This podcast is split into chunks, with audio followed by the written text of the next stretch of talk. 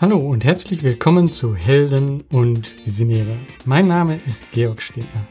Dieser Podcast ist für Helden und Visionäre und erzählt wahre Geschichten von Menschen, die etwas bewegen.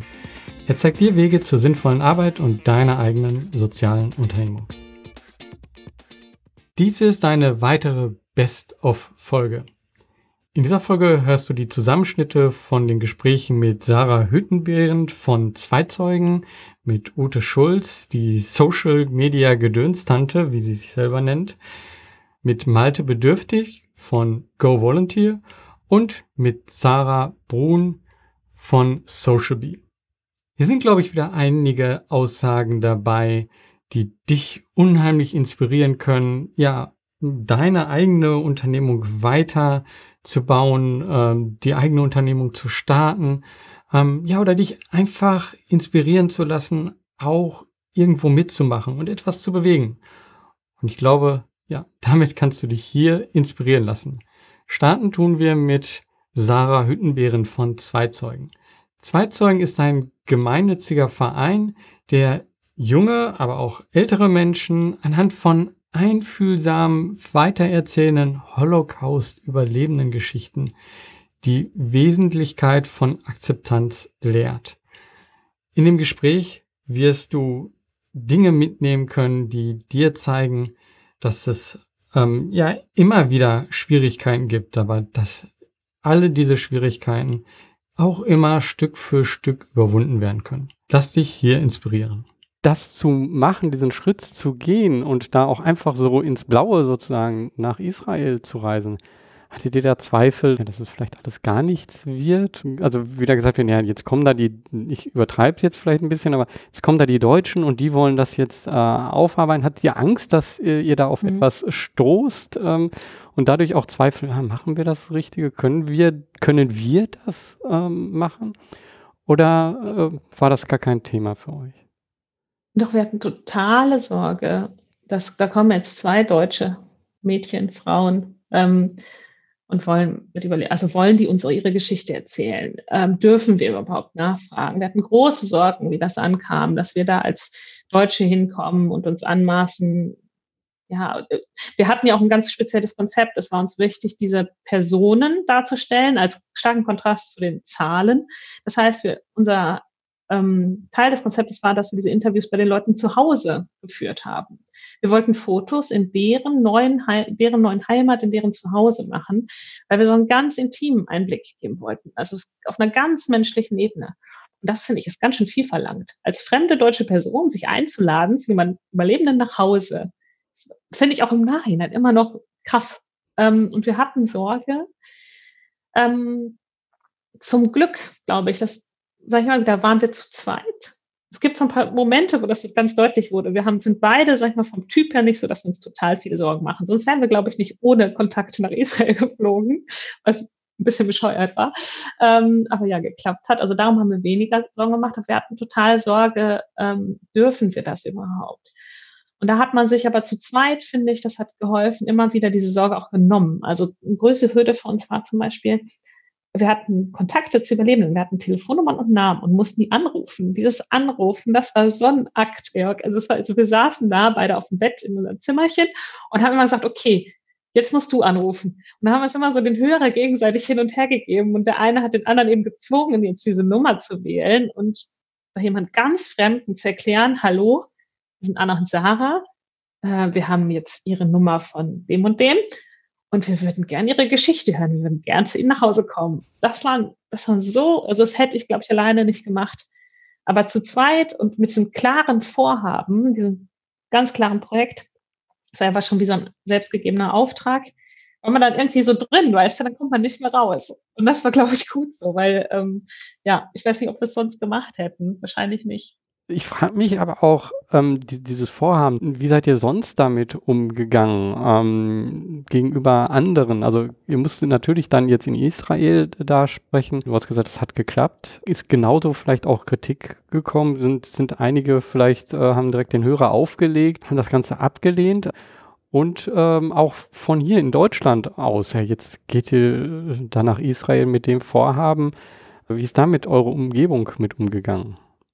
Ich finde das super schön, dass du das fragst, weil, ähm, also ich glaube, in Deutschland, bevor wir hingegangen sind, das war ja jetzt nicht als so groß beabsichtigt, wie es irgendwann mal geworden ist. Also da gab es nicht die starken Meinungen, vor allen Dingen jetzt nicht kritische, die man jetzt im Kopf behält. Aber in Israel war, ähm, und das ist ja was, was man im Nachhinein selten so sieht, wenn man nicht direkt gefragt wird, ähm, äh, es war das allererste Gespräch, was wir geführt haben. Also wir haben, sind von allen Überlebenden nach Hause eingeladen worden. Das fand ich, muss ich sagen, finde ich bis heute enorm bemerkenswert. Ähm, und wir haben aber das allererste Interview, was wir führen wollten, da sind wir zu jemandem nach Hause und der hat gesagt, ich möchte nicht bei euch mitmachen. Ich finde das nicht gut. Hm. Und zwar aus folgendem Grund. Ähm, ich habe Angst, dass wenn ihr mit den Geschichten von den Leuten, die euch berichten können, nach Deutschland zurückgeht, dass in Deutschland ein viel zu positives Bild von uns Überlebenden gezeichnet wird, dass es uns doch so gut geht und dass die Frage aufkommt, ja, warum sollte man die denn überhaupt noch unterstützen oder war das denn überhaupt so schlimm? Denn er sagte, wisst ihr, es gibt nur einen ganz kleinen Teil an Überlebenden, die überhaupt noch fähig sind, von dem zu berichten, was sie erlebt haben. Ein großer Teil ist verstorben, der kann gar nicht mehr antworten, der ist ermordet worden. Es gibt aber auch noch den Teil an Überlebenden, die es nicht schaffen konnten, das Erlebte so zu verarbeiten, dass sie davon sprechen können, vor allen Dingen Fremden gegenüber nicht. Und ähm, jetzt nur die Geschichten abzubilden, die es in Anführungsstrichen geschafft haben, damit umzugehen, das in ihr Leben zu integrieren, darüber zu sprechen, ähm, gibt ein für diesen Menschen eben zu positives Bild ab. Hm. Und das hat uns enorm getroffen. Ich meine, ne, wir sind da eben hin, wir hatten alle unseren Mut zusammengefasst, fanden, fanden unser Konzept auch schon total toll und überlegt. Und dann das Erste, was wir zurückkriegen, ist ein, nee, ihr zeichnet ein falsches Bild, ihr schadet. So. Und das hat uns, und das war total gut. Der hat das, wir haben einen super schönen Nachmittag gehabt, der hat uns eine unglaublich wichtige Perspektive mitgegeben. Ähm, und wir sind eben gegangen, ohne ein Interview geführt zu haben, aber mit etwas, was, glaube ich, viel, viel wertvoller war, nämlich ähm, ja, eben eine neue Perspektive, die wir vorher nicht bedacht hatten. Bin ich ganz ehrlich, haben wir vorher nicht drüber nachgedacht. Wir haben gedacht, wir machen was total Gutes. Ne, wir bringen Geschichten in ein Land, ähm, um eben gegen Vorurteile zu agieren. Und der sagt, nee, ihr schadet vielleicht auch Überlebenden Jüdinnen und Juden. Ähm, und das hat uns dazu veranlasst, uns wieder hinzusetzen, das Konzept zu überarbeiten. Und wir haben als Ziel gehabt, eine Ausstellung zu machen und haben dann als allererstes ein Porträt aufgenommen, was grau ist, was stumm heißt und was eben symbolisch für all die steht, die nicht sprechen können. Ähm, und das ist super wichtig gewesen. Also es war kein Interview und trotzdem ist es irgendwie als Interview, als Porträt ähm, in der Ausstellung in dem Ergebnis gelandet, einfach weil das eine der wertvollsten Rückmeldungen war, eine offene Kritik, eine Sorge ausgedrückt zu haben. Für euch als Organisation, wie war der Schritt denn von dieser Idee so, ja, wir machen das, dann habt ihr die ersten Sachen gemacht, da der Gedanke so, ähm, ja, wir wollen das ja am Leben äh, halten und das mhm. ist jetzt kein Hobby, was wir jetzt hier machen. Wie, wie können wir das denn weiter am Leben halten? Wie war da der Schritt für euch? Hm. Ich habe so ein bisschen das Gefühl, im Nachhinein ist das vor allen Dingen innerer Schritt gewesen, auch so ein Selbstbewusstseinsschritt für uns. Wir waren ja so eine Gruppe von Freunde, Familie, Mix ähm, und haben aber ja durch diese Ausstellung, durch dieses didaktische Konzept haben Fremde davon damit Berührung bekommen. Die sind auf uns zugekommen, haben gesagt, sag mal, kann man da nicht mitmachen? Und wir waren im ersten Moment vollkommen überfordert davon. Also natürlich war das toll, wir haben uns super gefreut, aber wir hätten nicht damit gerechnet. Ne? Also irgendwie ist das ja, wenn man so eine kleine Idee anstößend daraus was macht, geht man ja nicht davon aus, dass dann irgendwann das so Kreise zieht, dass jemand auf uns zukommt und sagt, wie kann ich denn bei euch mitmachen? Und ich weiß noch, wir haben die ersten, in Anführungsstrichen, Bewerbungsgespräche mit Ehrenamtlichen im Wohnzimmer geführt und wussten selbst überhaupt gar nicht, was wir jetzt mit denen, also wir haben halt im Kopf gehabt, ja klar, könnt ihr mitmachen, ist doch voll toll, wenn ihr euch mit engagieren wollt ähm, und mussten uns da zum ersten Mal damit auseinandersetzen, dass man aber dann auch eine Struktur bieten muss, wo jemand mitmachen kann. Also es, äh, unter Freunden funktioniert das, wenn man sagt, ja, wollen wir heute Abend mal telefonieren. Aber wenn andere dazukommen, braucht man ja tatsächlich irgendwie eine Organisationsform. Wenn du selber andere Sozialunternehmer beraten würdest, hast du Tipps für die? Was würdest du weitergeben, was wichtig ist für die eigene Unternehmung?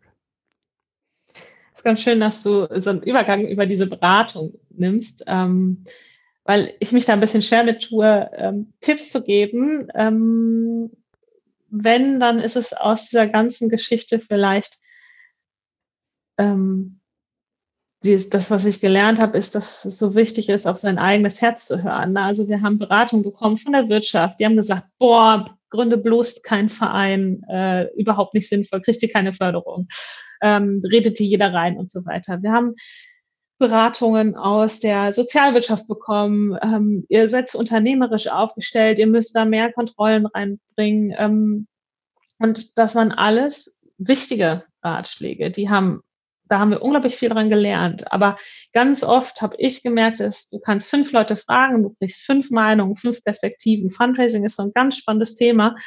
Ich kriege immer wieder gesagt, ja, aber ihr müsstet doch so einfach euch finanzieren hier, macht doch das, das und das und kriegst 20 Tipps. Ähm, und da hat es mir immer geholfen, einmal durchzuatmen, so einen Schritt zurück zu machen und nochmal in mich reinzuhorchen, was ist denn unser Weg? Und das war manchmal sehr langsam. Also ich glaube, unsere Gründungsgeschichte ist eine, die auch viel Zeit gebraucht hat und immer noch braucht. Aber ich glaube, das war gut für uns. Also wirklich zu überlegen, was für eine Organisationsform macht denn aus meinem Herzen heraus wirklich Sinn?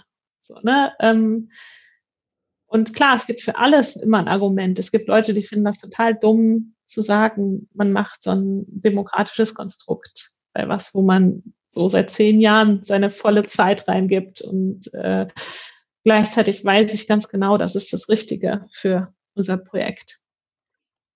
Ja, ein demokratisches Konstrukt ist vielleicht auch ein gutes Stichwort bezüglich, wie ihr zusammenarbeitet und wie, mhm. Wenn, wenn man einen Mix hat aus Hauptamtlichen und Ehrenamtlichen, dann ist natürlich die Frage, wer ist jetzt mit welcher Aufgabe hauptamtlich und wer ist ehrenamtlich und wie ist auch die Struktur bei euch? Kannst du da vielleicht einen Einblick geben? Ja, super gerne. Ich bin ja gerade aus der Elternzeit zurückgekommen und entdecke so unsere Struktur nochmal neu und denke im Moment so jeden Tag, boah, was haben wir für tolle Leute. Also grundsätzlich haben wir vor allen Dingen erstmal ein Team von um die 100 Leuten, egal ob ehrenamtlich oder Mitarbeiter, mit Leuten, die unglaublich gut sind in dem, was sie machen. Ne? Also die bringen alle ihr Wissen mit, die können aus ihrem Beruf, aber auch über Interessen hinaus. Und das bedeutet, wir haben an vielen Punkten Leute sitzen, die selbst viel mehr, um Weiten mehr Experten sind als ich. Na, also das ist so, finde ich, so die Seele davon. Jeder macht irgendwie mit und guckt, wo kann ich meinen Teil am besten beitragen. Ein ganz großer Teil davon wird über Ehrenamt getragen und das finde ich bis heute so wunderschön. Und das gibt mir total viel Mut auch im Alltag, weil ich immer wieder merke, dass es in unserer Gesellschaft viele, viele extrem tolle bei uns sehr junge Menschen gibt, die sich engagieren wollen, die das in ihrer Freizeit machen und die so die krasse Sachen auf die Beine stellen. Ich habe heute erst neue didaktische Materialien gegengelesen, die zu einem ganz großen Teil im Ehrenamt entstanden sind. Ja, das ist so schön zu sehen. Und gleichzeitig haben wir, wie du sagst, eben aber auch Angestellte. Und jetzt ist natürlich die große Frage, wo, was wird denn im Ehrenamt gemacht und was wird über angestellte, bezahlte Mitarbeiter gemacht. Da sind wir auch noch nicht in so einer ganz fertigen Lösung. Also wir sind auch da wieder danach gegangen, wo sind Herausforderungen, wo wir eventuell neue Lösungen brauchen. Es hat zum Beispiel angefangen im Bildungsbereich, ähm, weil wir da Schulen ja auch ein Produkt versprechen, was wir auf ein halbes Jahr hin planen, ähm, wo man eben eine zuverlässige Planung braucht, wo man eben auch ähm, Qualitätsmanagement braucht. Also wir müssen eben auch garantieren, dass unsere Workshops immer gleich aussehen und eben bestimmte Qualität genügen. Es gehen Ehrenamtliche zum Teil in die Schulen, aber wir haben auf jeden Fall jemanden, der ähm, angestellt ist, das ist unsere Teamleitung Bildung, die ähm, das Ganze unterstützt. Die guckt, wer kann in welche Klasse gehen. Wenn keiner gefunden wird, kann die einspringen. Ähm, die guckt, dass die Leute ausgebildet sind, die Sachen haben, die sie brauchen.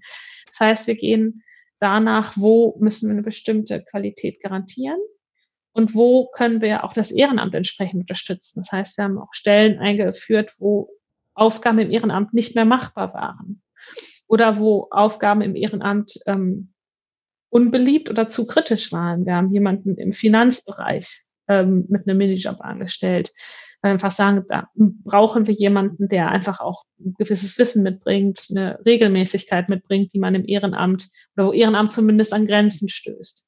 Bei euch habe ich so das Gefühl, und das war für mich auch von Anfang an wichtig, ähm, das auch so aufzubauen, um das abgeben zu können. Also, dass man sich äh, Stück für Stück mhm. rausziehen kann. Aber dann trotzdem diesen Schritt zu gehen, ist, glaube ich, nochmal so, den bin ich jetzt noch nicht gegangen. Ne? Aber ich, ich bereite alles schon so vor, dass ja, ich in Zukunft ja. im Endeffekt mich dort rausziehen kann und das trotzdem funktioniert. Aber ich weiß, wenn dieser Moment irgendwann kommen wird, äh, Was? Trotzdem schwierig. Ja. Das ist witzig, das was genau. Ich habe immer im Kopf gehabt, oh, ich muss es irgendwann abgeben können. Das war echt immer so ein Treiber. Mhm. Ähm, und dann habe ich, und das dann aber zu tun, ich glaube, ich habe so einen Monat oder zwei weiß nicht, so lass es, nee, lass eher so drei Monate in der Elternzeit sein, habe ich plötzlich die totale Unsicherheit gehabt. Ich bin Gründerin, ne? Also keiner bei Heimatsuche hat so eine krasse Legitimation wie ich eigentlich, ne? Weil alle anderen Rollen, da kann jemand kommen und kann das vielleicht auch mal besser oder anders machen, aber nochmal gründen kann keiner, so, ne? Das heißt, ich habe voll die Sicherheit und dann bin ich in Elternzeit und bin plötzlich voll verunsichert, ob es mich überhaupt noch braucht und merke, dass das voll an meinem Selbstbewusstsein knackst. Und ich denke, gleichzeitig habe ich mich so in meinem Kopf und denke so, wie albern, Sarah, das ist so albern, ne? Du bist so wahrscheinlich die legitimierteste Person im gesamten Verein und du fragst dich so, oh, ist das jetzt, bist du überhaupt noch wichtig, läuft es nicht besser ohne dich, so, ne? Also, das, das ist so krass, wie tief das einfach auch sitzt, ne? Mhm. Ja. Und ich habe auch nicht alles. Also, ne, ich bin ja auch wieder, als irgendwas war, bin ich doch wieder reingegangen. Ne? Also ich glaube, dieses Loslassen kann man auch noch krasser machen. Also, was ich super spannend fand, ich war bei in der Elternzeit auch in einem Workshop. Da habe ich genau darüber gesprochen, weil mich das so beschäftigt hat. Mm, und ähm, da kam eine Frage, und das fand ich wieder sehr klug, weil ich habe immer davon gesprochen, ich möchte es doch komplett abgeben und äh, es sind aber gerade Herausforderungen, wo ich das Gefühl habe, da muss ich auch dabei sein.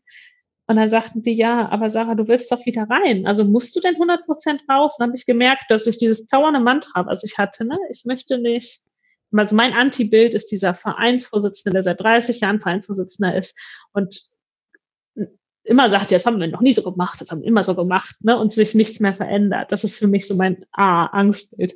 Und dann habe ich, das habe ich immer so mit rumgeschleppt und immer gesagt, ich mache alles soweit fertig oder versuche den Organisation dahin zu kriegen, dass es mich nicht mehr braucht. Und dann war ich eben so verängstigt von diesem, okay, vielleicht braucht es mich wirklich nicht mehr Gedanken. Und dann kam zurück die Frage, aber musst du dich denn komplett rausziehen? Und das hat mir total geholfen, in dieser Zeit das zu nutzen und zu gucken, also erstmal nein, ich muss mich halt nicht ganz rausziehen. Es ist auch okay, wenn ich in Punkte wieder reingehe, weil vielleicht werde ich an jetzt anderer Stelle wieder gebraucht, da hilft es. Das hat mir total geholfen zu gucken, was sind denn A, die Bereiche, in denen ich wirklich arbeiten will und B, ähm, vielleicht auch die Bereiche, wo ich auch gut tue, was ich auch wirklich gut kann. Aber losgelöst von meiner ursprünglichen Rolle, weißt du, ich komme ja aus einer Rolle und da hast du bestimmte Standardaufgaben und das hast du schon immer gemacht und das ist, muss halt jemand machen und das ist halt deine Aufgabe und ich war in der Elternzeit davon vollkommen frei und konnte gucken, was sind die Bereiche, die mich total interessieren, die mir auch am Herzen liegen. Das habe ich eben gemerkt, wenn da Fragen aufkamen, hat es mich so gejuckt in den Füßen zu sagen, okay, ich möchte da eigentlich mitreden, ich möchte mitentwickeln. Ne? Da habe ich wieder richtig Lust drauf gehabt. Und dann habe ich auch gemerkt, Bereiche, wo es eben auch nicht so gut gelaufen ist. Also es war eben, gibt ganz klar Bereiche, wo es viel besser gelaufen ist, als ich raus war. Es gibt halt auch Bereiche, wo ich gemerkt habe, okay, das hängt oder stagniert, ähm, wo ich auch gemerkt habe, okay, schön zu sehen, an den Bereichen kann ich doch tatsächlich wieder Mehrwert reinbringen. Da fehle ich vielleicht auch als Person. Aber das hängt eben nicht an der ursprünglichen Aufgabe. Und diesen Luxus hast du so selten. Du bist ja oft deine Aufgabe gefangen und machst es einfach weiter, weil du es ja eben machst. Das war super spannend. Jetzt rede ich wieder. Ja, aber das, das war echt das war echt spannend oder ist immer noch. Das nächste Gespräch ist der Zusammenschnitt mit Ute Schulze, die Social Media Gedönstante, wie sie sich selber nennt. Ute Schulze unterstützt Sozialunternehmer bei der Sichtbarkeit in Social Media. Und das ist mehr als einfach nur Informationen über eine Organisation posten. Nein, sie nennt das Ganze Community Living.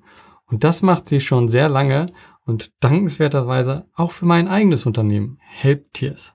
Lass dich von unserem Austausch inspirieren.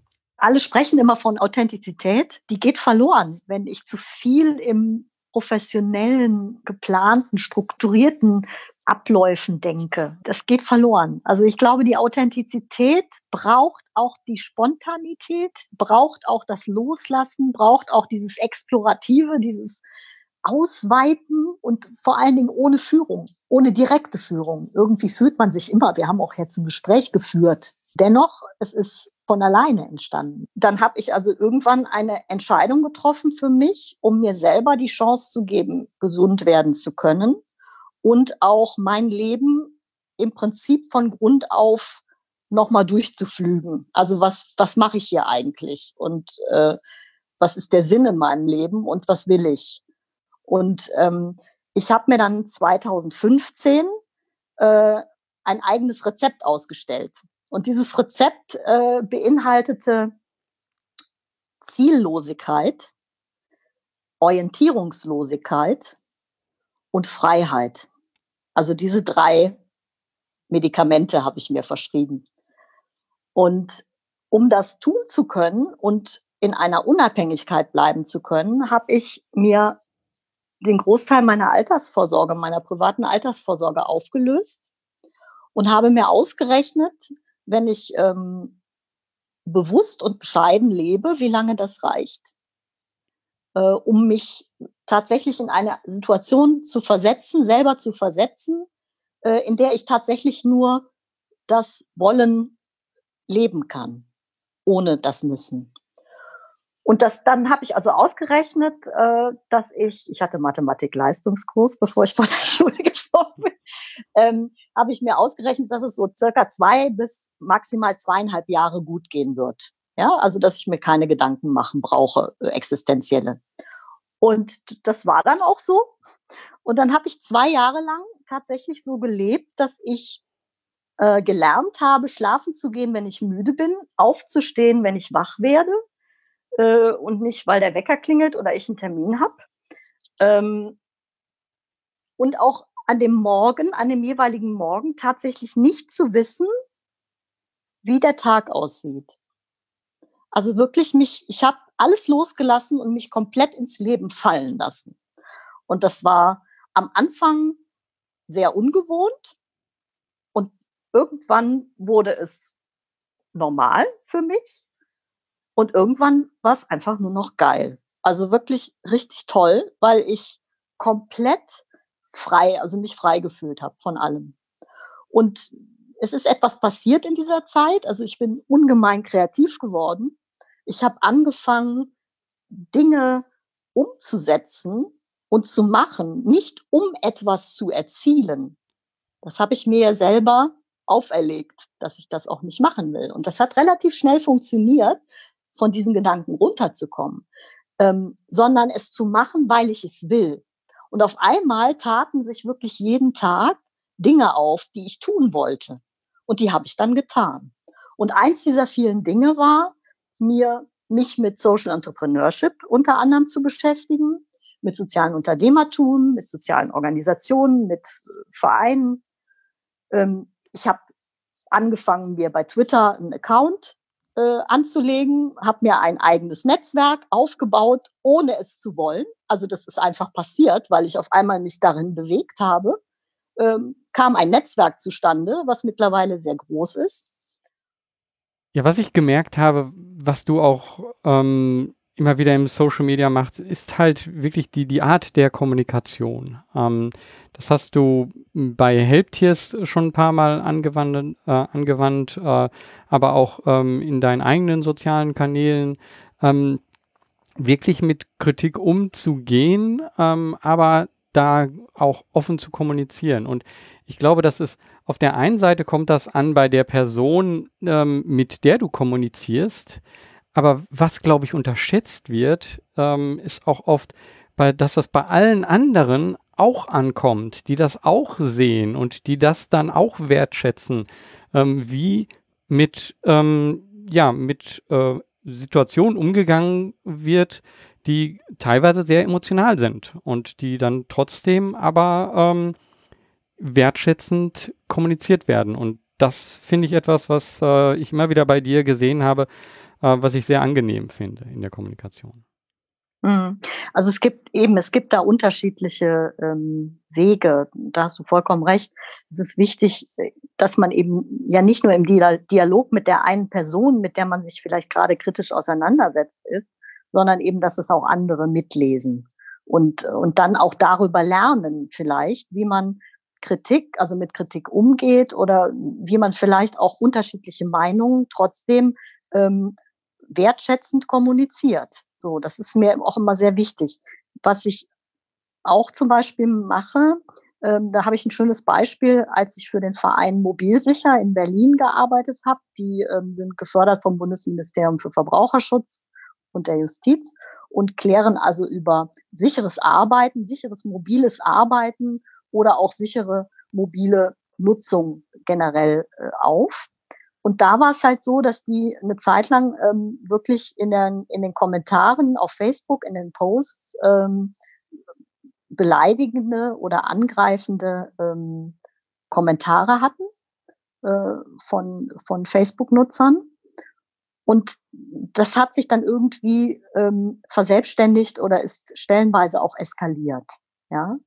Ähm, und als ich das übernommen habe, äh, habe ich damit angefangen, manche dieser äh, Kommentatoren äh, sofort auf die Direktnachrichtenebene ähm, zu nehmen. Das heißt, ich habe sie auf der Direktnachrichtenebene kontaktiert, sie angeschrieben, habe ihnen auch sofort gesagt, ich bin im Social Media Team vom Mobilsicher, die Ute. Also sie haben sofort gemerkt, da ist eine Person, da ist also nicht nur so eine Institution Mobilsicher, sondern da ist die Ute als Mensch. Und die spricht mich jetzt gerade an, weil sie das vielleicht irgendwie völlig daneben fand oder angreifend oder beleidigend empfand.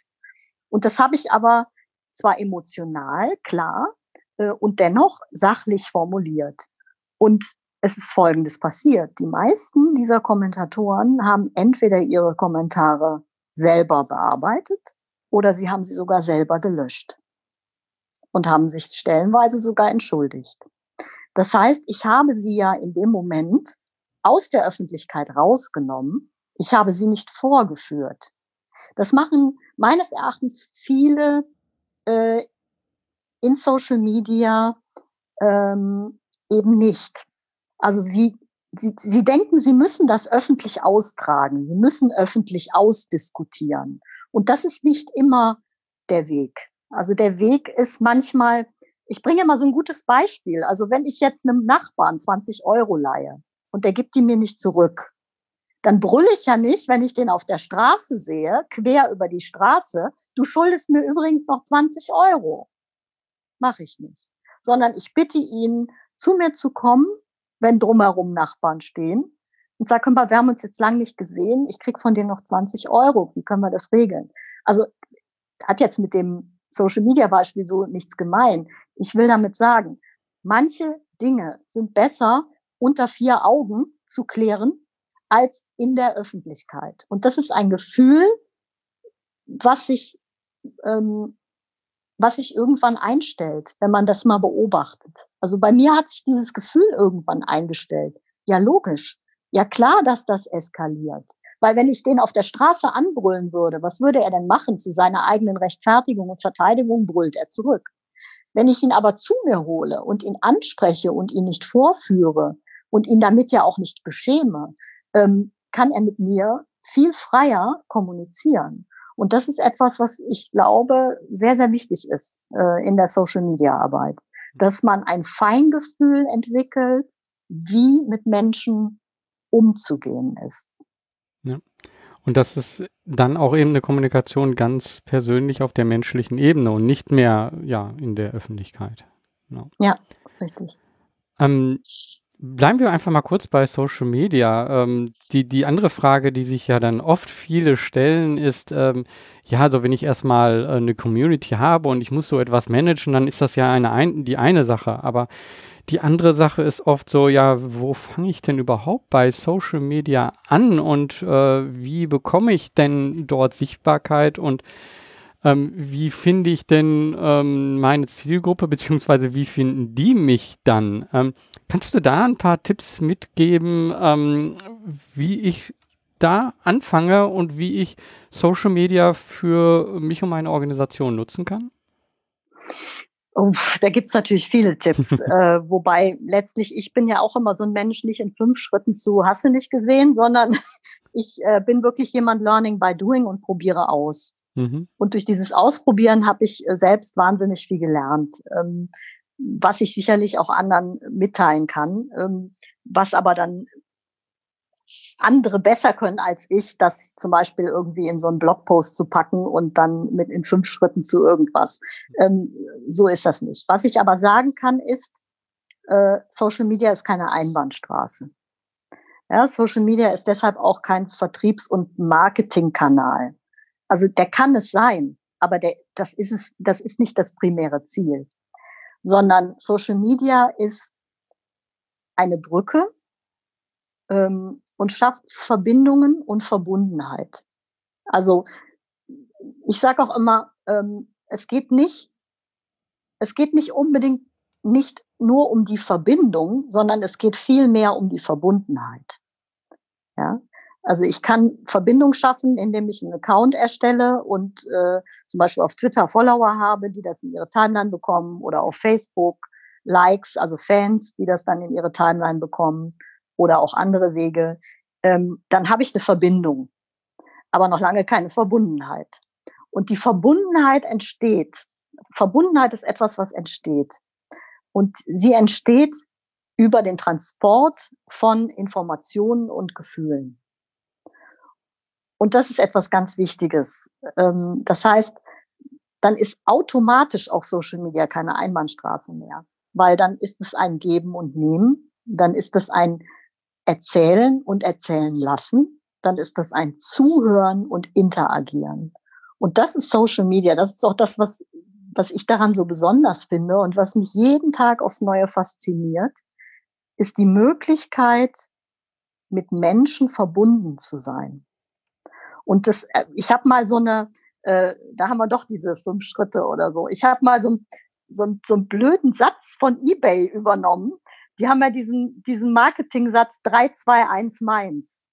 Mhm. Und ich habe daraus auch ein 321 gemacht für mich. Nämlich, dass ich sage, ähm, im Verhältnis, also nicht genau an den Zahlen festgemacht, sondern im Verhältnis. Dreimal like oder favre ich etwas von anderen. Zweimal teile ich etwas von anderen. Und einmal nur poste ich selber eigenen Content. Das heißt, ich nehme mich zurück und würdige das, was von den anderen kommt. Und sobald ich das tue, das ist also eine gewisse Reziprozität, wie man sie auch im Vertrieb leb leben kann. Ja, also wie ich es auch teilweise gelernt habe ein Geben und Nehmen. Ähm, ich gehe in, ich gehe äh, in die Vorleistung sozusagen. Also ich, ich gehe raus und nehme die anderen wahr und gebe ihnen auch so das Gefühl zurück, ich werde wahrgenommen. Das heißt, ich sehe sie, ich like ihre Beiträge, ich teile ihre Beiträge und das tue ich auch bewusst, also nicht, weil ich damit etwas, um etwas zu erzielen, sondern ich tue das, weil mir das auch wichtig ist, weil ich diese Beiträge auch spannend oder gut finde. So, und, und, und dann fange ich auch an, irgendwie eigene Sachen rauszubringen, eigenen Content. Der sollte natürlich auch gut sein. Ja, also der sollte auch inhaltlich gut sein, der sollte einen Mehrwert bringen oder eine Information oder eine Begeisterung auslösen. Und, und dann kommt automatisch, da muss ich gar nichts mehr tun kommt das von der Community zurück, was ich vorher gegeben habe. Hm. Das heißt, sie fangen an, diese Inhalte zu teilen. Sie fangen an, sich mit diesen Inhalten zu beschäftigen, sich damit auseinanderzusetzen, darauf zu reagieren. Und sie fangen auch an, eben äh, Stellung dazu zu beziehen. Also sie kommentieren das dann oder ähm, sie nutzen das in irgendeiner anderen Form. Und, und das ist äh, wirklich etwas ganz, ganz Wichtiges. Ja, was, was da vielleicht jetzt nicht sofort so rauskam, wenn du Inhalte von anderen nimmst, dann ist es nicht einfach nur ein Teilen, sondern ähm, du gibst dann auch noch ein ähm, paar von deinen Gedanken dazu und äh, gibst dem Ganzen einen Rahmen, der dann eben auch wieder zu denen, die dir zuhören oder der Organisation zuhören, ähm, dazu passt. Das heißt also, du holst wertvollen Mehrwert von woanders her, ähm, schreibst dazu etwas und gibst es dann denjenigen, die dir zuhören. Und das ist halt etwas, was dann unheimlich wertvoll für diejenigen ist, die das bekommen von dir. Das ist aber auch unheimlich wertvoll für diejenigen, die diesen Inhalt ähm, eigentlich äh, als erstes generiert haben, weil du auf einmal den Inhalt auch woanders sichtbar machst, auf eine etwas andere Weise sichtbar machst und eben auch in einer anderen Community sichtbar machst. Mhm. Und damit fühlen sich auf einmal ähm, alle Beteiligten unheimlich wertgeschätzt. Die, die ähm, deine eigene Community fühlt sich wertgeschätzt, weil du denen Informationen, nicht nur deine Informationen die ganze Zeit gibst, sondern auch andere wertvolle Informationen. Ähm, diejenigen, von denen du teilst, fühlen sich wertgeschätzt, weil du eben deren Inhalte teilst. Ähm, und ja, du bekommst dann diese Wertschätzung zurück äh, von den beiden äh, und von allen anderen, die das dann wiederum äh, mitbekommen. Und das finde ich etwas, ähm, das zeigt im Endeffekt, dass es nicht einfach nur um Inhalte geht, sondern ja, um Community oder wenn man es dann nochmal runterbricht, um Menschen, die ja doch irgendwo auch ähm, ihre Zeit in etwas äh, hineingeben, sei es jetzt das zu äh, konsumieren oder zu erstellen. Ich gucke, was ist denn mein Inhalt? Was steht denn da drin? Und für wen könnte das interessant sein? Also irgendwo ist es schon in gewisser Weise so ein Denken von der Zielgruppe. Auf der einen Seite, auf der anderen Seite aber auch wieder nicht, sondern tatsächlich das Bewusstsein zu haben, ich gebe das jetzt an einen anderen Ort, wo eine Relevanz auf jeden Fall vorhanden ist. Die Relevanz ist wichtig. Und wo es dann eine Eigenständigkeit bekommt. Ja, weil es dann auf Menschen trifft, die ich vielleicht, an die ich vielleicht vorher gar nicht gedacht habe. Ja, wo, wo ich mit meinem Denken gar nicht auf diese Zielgruppe kommen würde, die sich aber dafür interessieren und die das vielleicht auch unterstützen, was ich da an, an Inhalt äh, von mir gebe. Und so, ähm, denke ich mal, hat eben auch Social Media viel mit, auch mit Loslassen zu tun. Also auch wirklich Dinge, natürlich nicht wie so ein Gießkannenprinzip irgendwo auszukippen. Also ähm, das ist ja auch Missbrauch, ja, also einfach überall seine Inhalte auszukippen.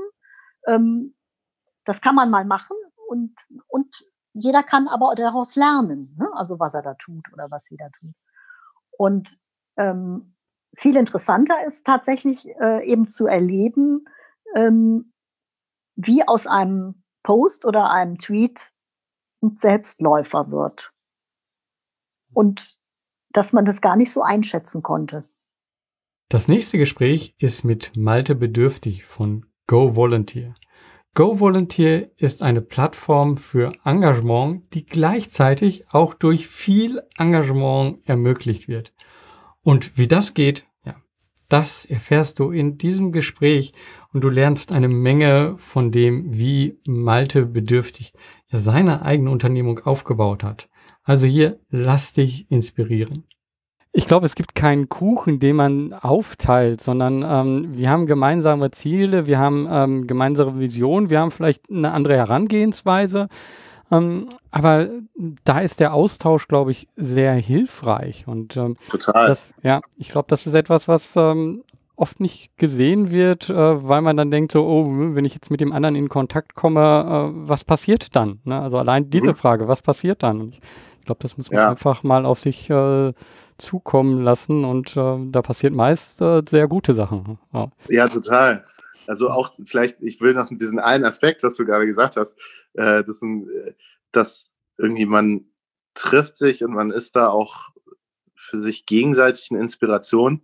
Das war jetzt auch wirklich eine Erfahrung, die war sehr speziell in dieser Zeit. Ähm, also auch gerade 2015, wo wir eben gesehen haben, so das ist irgendwie eine Ausnahmesituation und hier ist eben Engagement und hier ist eben auch Eigeninitiative aus der Zivilgesellschaft gefordert, weil nicht alles perfekt läuft und weil wir nicht, uns nicht ewig in dieser, ähm, ja, manchmal ein bisschen deutschen Mentalität ausruhen können, der Staat wird schon richten.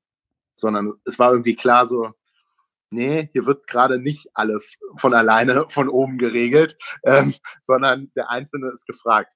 Und dabei war dieses Phänomen, wo man sagen könnte, ja, Konkurrenz oder äh, ganz viel parallel, das war eigentlich positiv, weil das war eigentlich genau das, was äh, ja im Prinzip sonst sehr viel auch im Privatsektor passiert, dass du nämlich so einen Entdeckungswettbewerb hast. Dass es eben, wie du schon sagst, ganz unterschiedliche Ansätze gibt. Und am Anfang kann keiner sagen, welcher der richtige ist und welcher falsch ist. Ähm, und die haben auch alle ihren Wert. Ähm, stellt sich dann halt manchmal raus, was kann mehr genutzt werden, aber ähm, und was hilft in einer akuten Lage am meisten. Aber da wäre man nie äh, zu diesen spannenden Lösungen gekommen, die wir gefunden haben, äh, wenn wir nicht alle von unterschiedlichen Ecken gedacht hätten und auch ganz neue Perspektiven auf ähnliche Themen mit reingebracht hätten. Du bist ja eigentlich gar nicht ein klassischer digitaler Entwickler. Also das heißt, du hast das ja nicht selber entwickelt. Wie ist es denn dazu gekommen? Also ich sage mal, du hast ja diese, äh, diese Gedanken dann wahrscheinlich geäußert und dann in einem Team und man muss aber dann im Endeffekt die richtigen Personen finden und die müssen auch sich sozusagen die Zeit dafür nehmen und dann das Ganze auch aufbauen. Kannst du äh, mich in diesen Prozess nochmal mit reinnehmen, wie, wie das mhm. entstanden ist? Ja, in der Tat. Also eigentlich ist es entstanden, als ich ähm, irgendwann mal, ich glaube, in so einem Kopierraum stand von meiner damaligen Arbeit und äh, mit einem Freund telefoniert habe und gesagt habe so, hey, man müsste doch mal, man müsste doch da jetzt einfach mal was bauen und das machen. Und äh, das habe ich zum Anlass genommen, das dann auch einfach mal zu Papier zu bringen, was man eigentlich mal machen müsste. Ähm, und dann habe ich schnell äh, immer mehr Unterstützung gefunden dafür. Also ja, wie das dann so losging von dieser ersten Idee im Kopierraum ähm, äh, bis hin, dass dann tatsächlich was draus wurde. Ähm, also es lag vor allem daran, dass ich ja ein paar einzelne Leute kennengelernt haben, ähm, die mir gesagt haben, so ja, das ist doch alles keine Zauberei, ähm, lass uns mal zusammensetzen. Ich hatte viele Leute auch von, ähm, ja, das war mein ehemaliger Arbeitgeber McKinsey war das, die hatten so eine Digitalbude drin, ähm, wo äh, viele Entwickler saßen, die denen ihr Job zwar Spaß gemacht hat, die aber gern noch ein bisschen mehr Purpose und ein bisschen nicht nur was für große Unternehmen machen wollten, sondern was, was wirklich den, den aktuellen Herausforderungen der Gesellschaft begegnet. Und mit denen habe ich mich halt viel zusammengesetzt und drüber nachgedacht. Ich muss aber auch sagen, ich will da gar nicht ähm, das gar nicht verstecken, dass das am Anfang eher schwierig war. Weil ähm, wenn du in so einen Bereich reinkommst und eigentlich ein digitales Pro Produkt baust, das aber noch nie gemacht hast, da kannst du einfach sehr schwer einschätzen, ähm, was der beste Weg ist. Und häufig ist es so, wenn für dich IT-Entwicklung noch ein, ja, sage ich mal, ein Buch mit sieben Siegeln ist oder zumindest du äh, die technischen Hintergründe nicht verstehst, so, da kann dir natürlich auch jeder viel erzählen. Und ähm, äh, ich muss auch sagen, so, also ich glaube, ich jetzt von den technischen Vorgehensweisen ähm, würde ich heute wirklich einiges anders machen, als ich das damals getan habe. Aber das ist halt auch ein persönlicher Lernprozess, äh, der damit dazugehört, dass man eben auch Fehler macht. Ähm, und äh, ich bin ziemlich froh, dass ich mich in diesem Bereich inzwischen, auch wenn ich immer noch nicht entwickeln, äh, also Software schreiben kann ähm, selber, äh, dass ich mich da inzwischen ähm, ganz gut auskenne und sowas auch sehr gut einschätzen kann. Genauso übrigens auch wie in vielen anderen Bereichen, ähm, wo ich vorher ähm, keine besondere Expertise drin hatte, also zum Beispiel Performance Marketing oder sowas.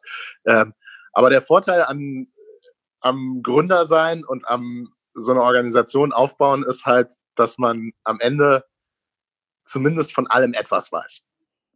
Ist das diese Ideen reinbringen, Visionen äh, kommunizieren? Ist das auch, glaubst du, der Grund, dass äh, GoVolunteer äh, so schnell so viele Unterstützung bekommen hat? Gibt es noch andere Gründe, ähm, die, ja, vielleicht andere, die momentan nicht so viel, also die auch eine Idee haben, aber nicht so viel Unterstützung haben?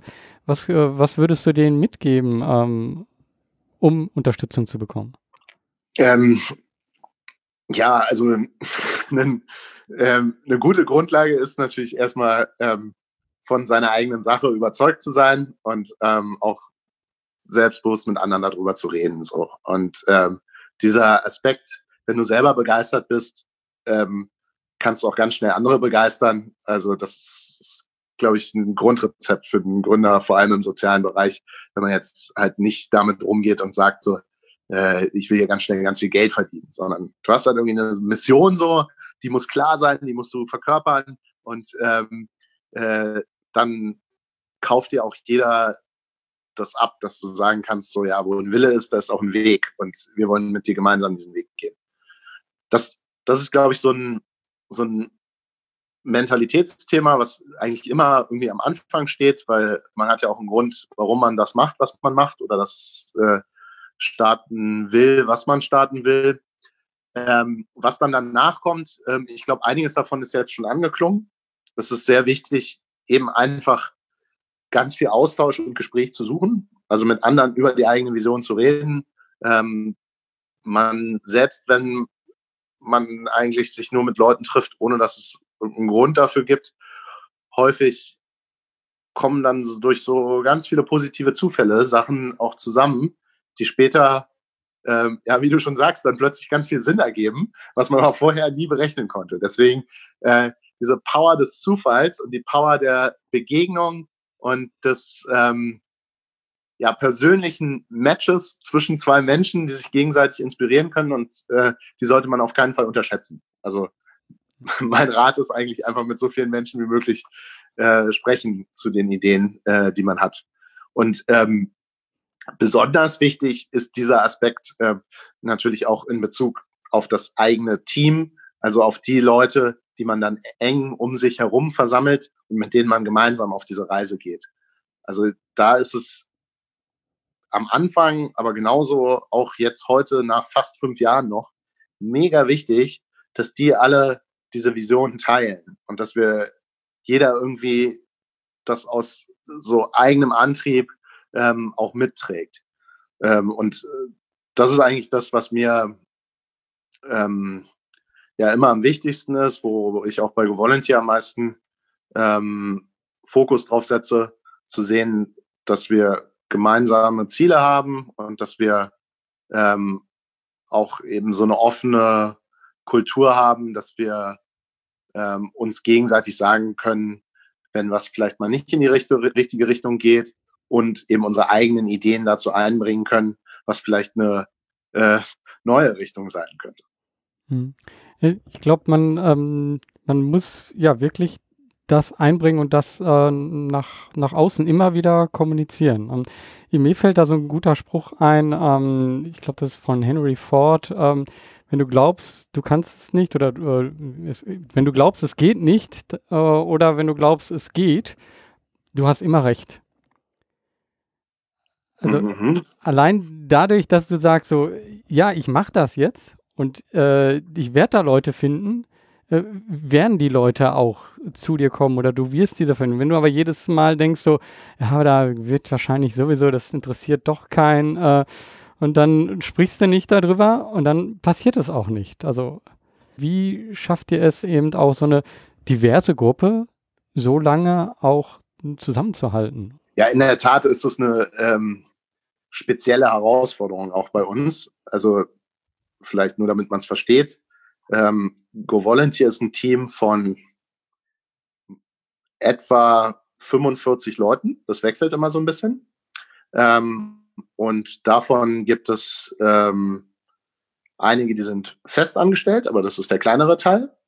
Dann gibt es sehr viele Praktikanten, die für eine Zeit lang dabei sind. Und es gibt sehr viele ähm, Leute, die ehrenamtlich mitmachen. Und insgesamt ist unglaublich viel Fluktuation drin. Inzwischen haben äh, über 350 Leute schon bei Gevolunteer mal mitgearbeitet im Team. Also da sind sehr viele äh, rein und rausgegangen, auch sehr viele unterschiedliche Menschen, auch sehr viele Leute, mit denen ich immer noch ganz eng zu tun habe. Also auf dieser persönlichen Ebene auch äh, eine super tolle Erfahrung. Aber das ist natürlich ähm, was, was ja auch Management nicht immer so ganz einfach macht, ähm, wenn man äh, immer ständig das Risiko hat, dass eben auch äh, Wissen aus dem Unternehmen verschwindet, dass äh, ja sich auch der Charakter der Organisation immer dadurch verändern kann, wenn eben viele Leute gehen und andere Leute kommen. Aber ähm, wie du jetzt angesprochen hast, wir haben inzwischen einen Weg gefunden, damit ganz gut umzugehen. Und ähm, der wichtigste Punkt ist in der Tat dieser Punkt Community und eine gemeinsame Kultur zu haben. der zweite andere Punkt, auf den ich da auch noch eingehen würde, äh, ist schon auch das Thema Organisation und äh, wie organisiert man sich im Sinne von effiziente Prozesse. Aber vielleicht zu dem ersten zuerst, also ähm, was so Community und gemeinsame Kultur ähm, angeht. Ich glaube, ja, es ist sehr wichtig, dass man da es hinbekommt, was zu schaffen, was eben auch unabhängig von einzelnen ähm, Personen Bestand hat und woran sich die Leute orientieren können. Ähm, also wir haben bei GoVolunteer, wir haben zum Beispiel auch so Werte definiert, ähm, die uns vereinen. Das klingt jetzt so ein bisschen formell. Ähm, ehrlich gesagt, ich glaube auch nicht, dass Leute, die mehr als einmal durchgelesen haben, so. Aber irgendwie, selbst wenn man sich die nicht durchliest, wenn man sie sich dann doch mal wieder durchliest, ähm, dann denkt man immer so, so, ja, das stimmt alles. Das haben wir irgendwie alles bei uns im Team. Und ähm, das liegt halt daran, dass wir eben nach außen diese Werte auch mit ausstrahlen und deswegen auch sehr viel gleichgesinnte Leute äh, anziehen, Menschen, die eben unsere Mission teilen.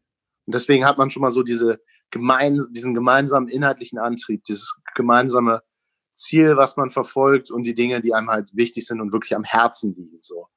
Ähm, das ist ein Teil, ähm, der erstmal eine große, wichtige Voraussetzung äh, gibt, dass man da so viel hat, was einen verbindet.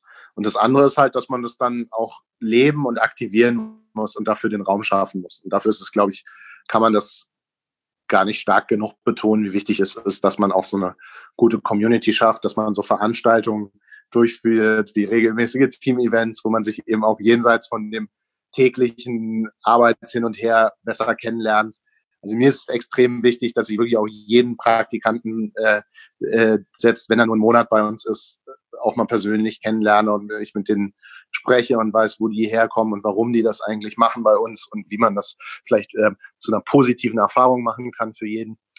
Ähm, und die Gelegenheiten, die schaffen wir halt sehr bewusst. Ähm, und das ist das Tolle dabei ist, also jetzt von der Management-Seite müssen wir da gar nicht mehr so viel machen, sondern es ist so, dass das Team das total von alleine lebt. Also es sind alle Leute, die zu uns kommen, merken sofort, dass das Thema eine Priorität hat und dass es auch den Freiraum dafür gibt, da eigene Ideen zu verwirklichen.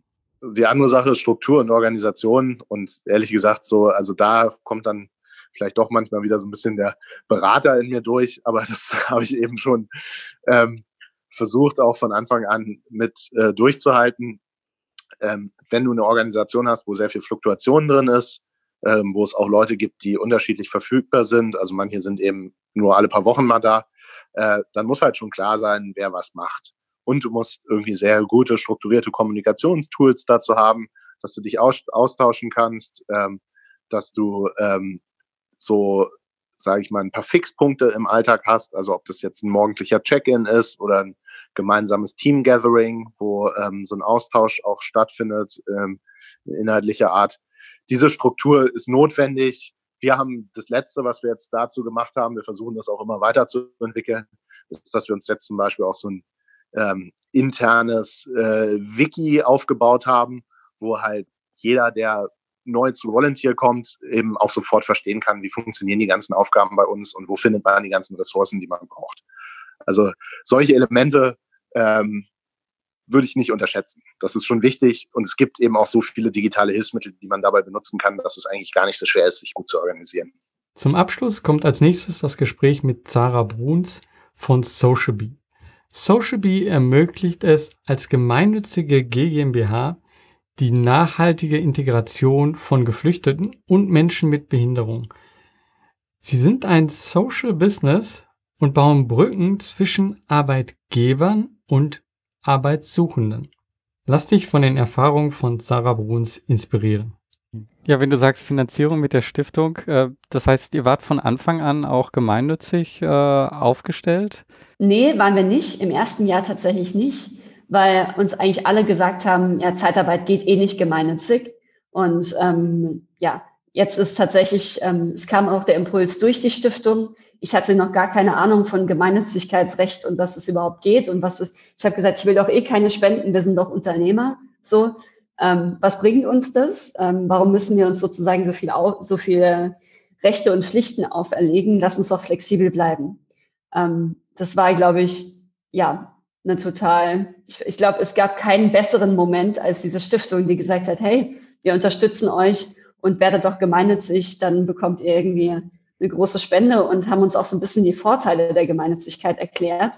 Das war die Schöpflin Stiftung, die unterstützt uns bis heute. Ich bin ihr wahnsinnig dankbar. Und ich glaube, das war das allerwichtigste Meilenstein, über das Jahreswechsel gemeinnützig zu werden, was ich komplett unterschätzt habe. Also es hat alles gedreht, von Kultur bis Finanzierung, bis Pro Bono-Partnerschaften, ähm, bis eben einfach auch den Erhalt der Mission, also Impact First. Ähm, und da bin ich wahnsinnig froh drum, dass das schon in so einem früh, frühen Stadium passiert ist. Mhm. Und wir haben es geschafft, ein unmögliches Konzept in die Gemeinnützigkeit zu bringen. Ähm, da hatten wir einfach auch gute Anwälte. Ich glaube, das ist echt immer wieder so eine Entscheidung, äh, auch am Anfang. Und ich finde es interessant, dass du am Anfang auch gesagt hast, so, ja, nee, Gemeinnützigkeit, warum denn? Äh, warum soll ich mir dann eine zusätzliche Variable mit reinholen, ähm, die du vielleicht auch gar nicht immer beeinflussen kannst? Ne? Also ähm, man, man sieht ja größere Organisationen, die auf einmal keine Gemeinnützigkeit mehr äh, haben. Ne? Ähm, vielleicht dann eine Zwischenfrage so, ist, ist das etwas mit dem, ja, worüber du dir auch Gedanken machst. Also ist diese Gemeinnützigkeit, wird die weiterhin Bestand haben? Äh, oder ist das etwas, wo du denkst einfach so, okay, das ist jetzt gesetzt? Also für uns ist das Gesetz, weil es ein Teil der Kultur ist, Teil der Identifikation ähm, und auch Teil der Gesamtstrategie. Also einerseits von einem, ähm, für unser Team und für mich ist es schon so, dass wir ganz klare Regelungen haben, dass Impact for Profit geht ähm, dass wir für eine gemeinsame Mission hier sind, für die wir brennen ähm, und dass wir auch so einen Mission Drift vermeiden. Ähm, aber äh, zweitens auch das Thema Finanzierung, ähm, also Spenden als Wachstumsfinanzierung, auch wenn wir weiterhin den Anspruch haben, uns irgendwie später mal nachhaltig selbst zu finanzieren. In München sind wir da auch sehr weit.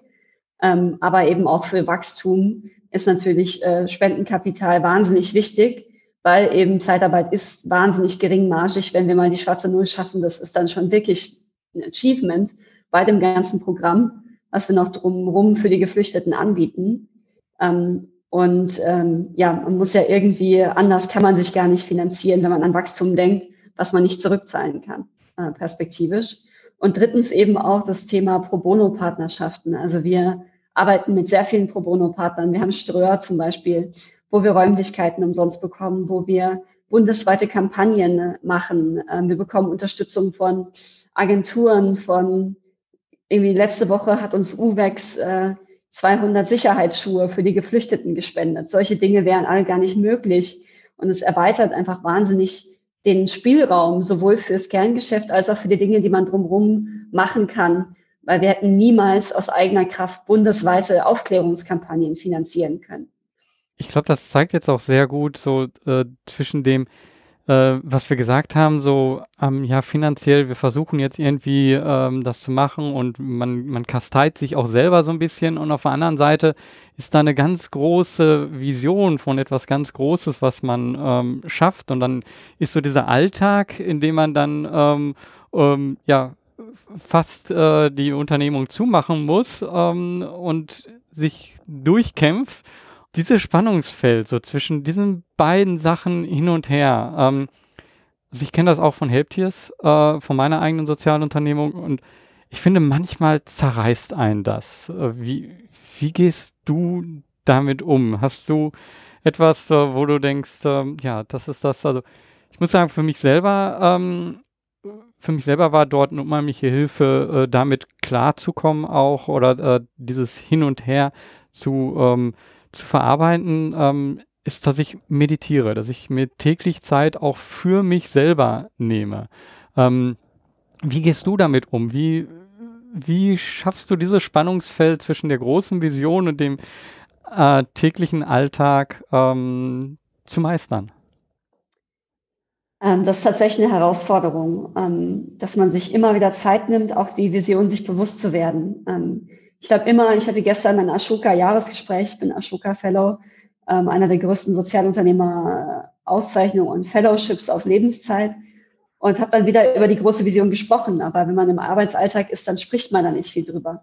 Dann gibt's auch mal drei, vier Wochen, wo man gar nicht drüber gesprochen hat.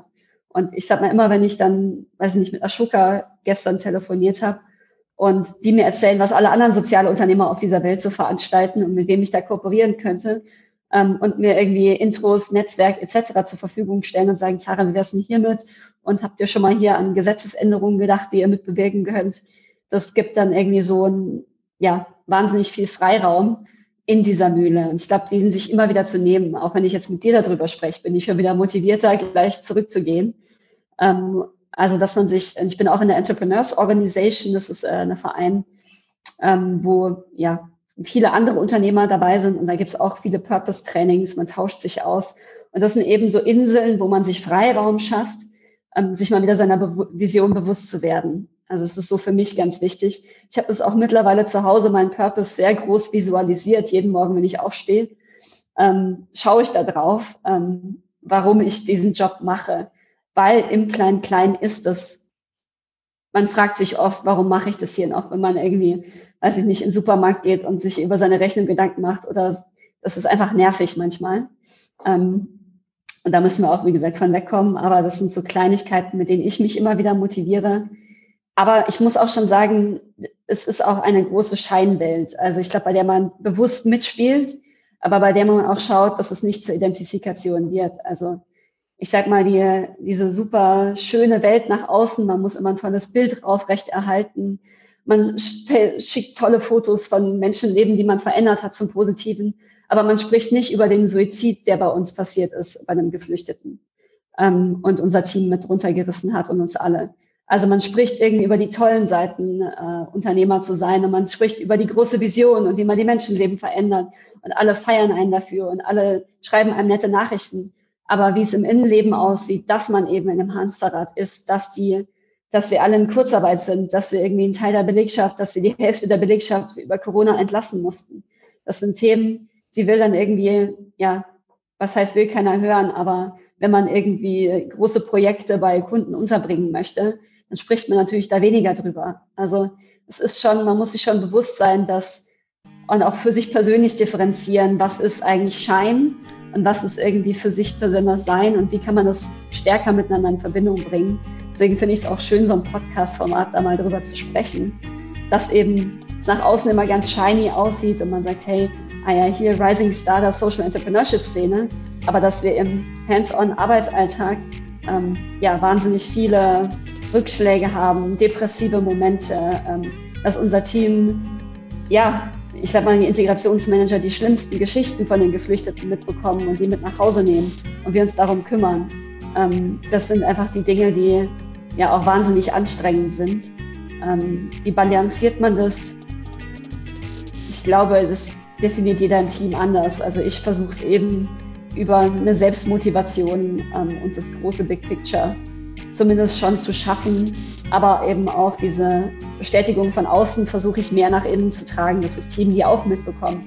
Weil ich glaube, ich bin da relativ voll oder bekomme da viel, aber der Integrationsmanager oder die Recruiterin vielleicht oft nicht so viel. Und das ist auch meine Aufgabe, das ins Team zu tragen, solche positiven Nachrichten und so viel Liebe, die wir von außen auch bekommen.